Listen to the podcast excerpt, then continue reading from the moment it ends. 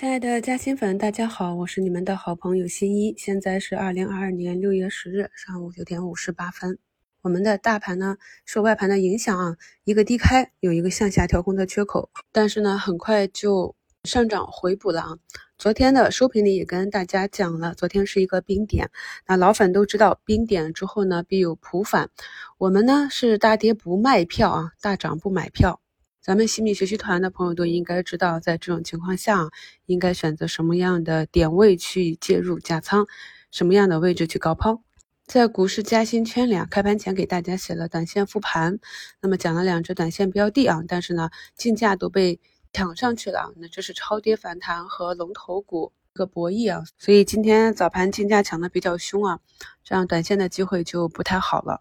光伏这里啊，今天还是目前一个下跌啊，慢慢的再去修复。那天合光能呢，今天跌的比较多啊，这是一个解禁日，解禁的数额并不多啊，只有百分之零点四三，所以呢，我准备再观察一下啊。昨天股评给大家贴的置顶评论中啊，我自己去滚动持仓的培育钻石啊这个板块的个股。以及啊，在五月二十八日直播里给大家讲的，像九号公司这种啊，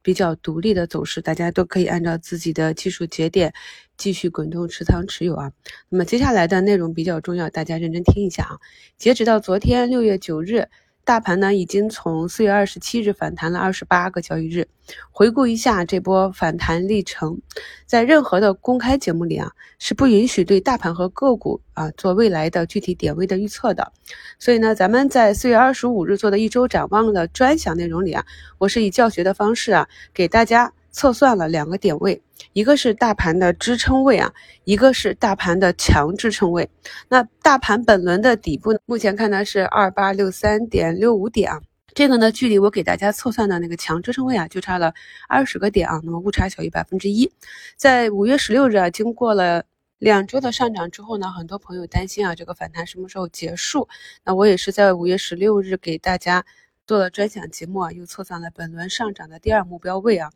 昨天呢，大盘就是距离我们测算的那个目标位差了十几个点啊，那么误差也是小于百分之一。本轮上证的反弹呢，无论是空间上还是时间上，都已经达成了我在一个多月前就给大家预判的目标啊，那这个是比较精准的预判了。这一轮呢，大盘反弹啊，整体呢涨幅是百分之十二啊。那么在四月底呢，我给大家出了两期专享付费音频啊。那么这个呢，西米团的朋友是免费可以听的。四月十九日的付费专享节目里呢，讲的是医美啊。那么我们讲的这个标的，分析了它未来几年的这样一个经营情况以及预期的成长目标。那这个标的呢，在本轮上涨中啊，最高涨幅是百分之四十五啊。四月二十七日呢，又给大家讲了锂矿啊，那么也是给大家举了几个标的作为案例去分析。那么这些锂矿呢，反弹幅度呢也达到了百分之五十。这两个板块，在我跟大家分享机会的时候啊，就算是啊你这个仓位百分之二十五一只买入啊，百分之二十五一个板块，整体保持一个五成的仓位，不做任何的操作啊，不做滚动差价，就单纯的持有到我们上证指数啊。接近啊，我们的目标位，那么应该满仓也有二十个点以上的收益啊，还不用说啊，这期间我们还把握了爱旭股份啊启动点前买入的一个翻倍的超额收益啊，不少加薪粉呢还是听了我们的节目啊，去把握了四月二十五日这样启动点的浙江建投的第二波，也是八个涨停。那五月二十八日呢，我专门给大家做了专享直播里啊，也讲了很多案例。那有些朋友呢后知后觉啊，没有上车，那在。五月二十八日的案例里呢，也讲了像九号公司啊、中国软件啊这些，当时我讲还没有走完的趋势的案例。那么这些标的呢，在之后的一周里啊，也有不错的表现。所以呢，在这过去一个半月的反弹里啊，如果你的满仓收益啊达到百分之十二，那就算及格啊。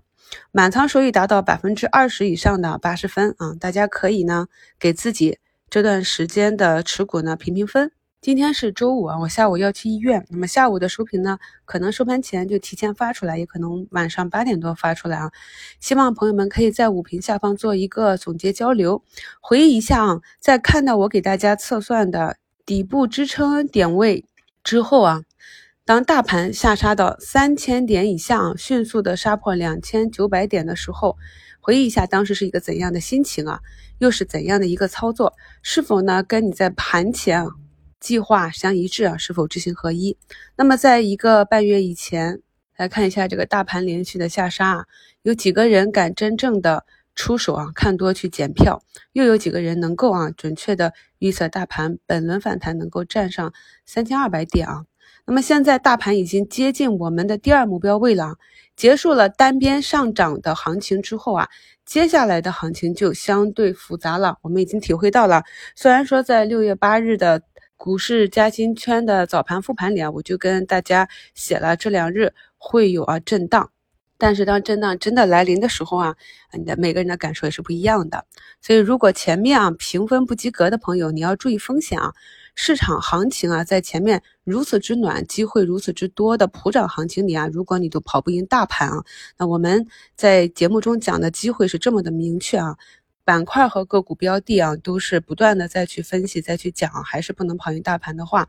那么接下来这种震荡的行情啊。你就更难赚钱了啊！